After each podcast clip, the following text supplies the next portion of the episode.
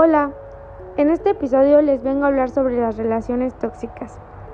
Bien dicen que las relaciones no siempre son fáciles. De hecho, los conflictos se pueden convertir en algo habitual. Pueden surgir en cualquier momento o por cualquier detalle.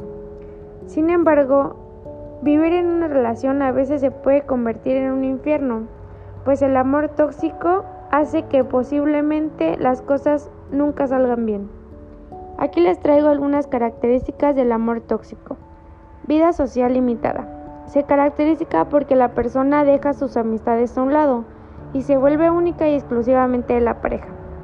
Esto se puede ver como un acto de amor, pero en realidad es una pérdida de autonomía.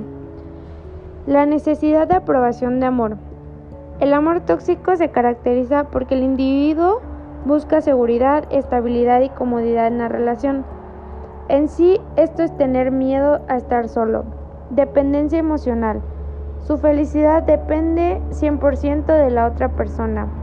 Esto se convierte en una situación de problema y causa de adicción hacia la pareja. Eh, obsesión de la relación. Esta es la manera en la que no dejas respirar a tu pareja.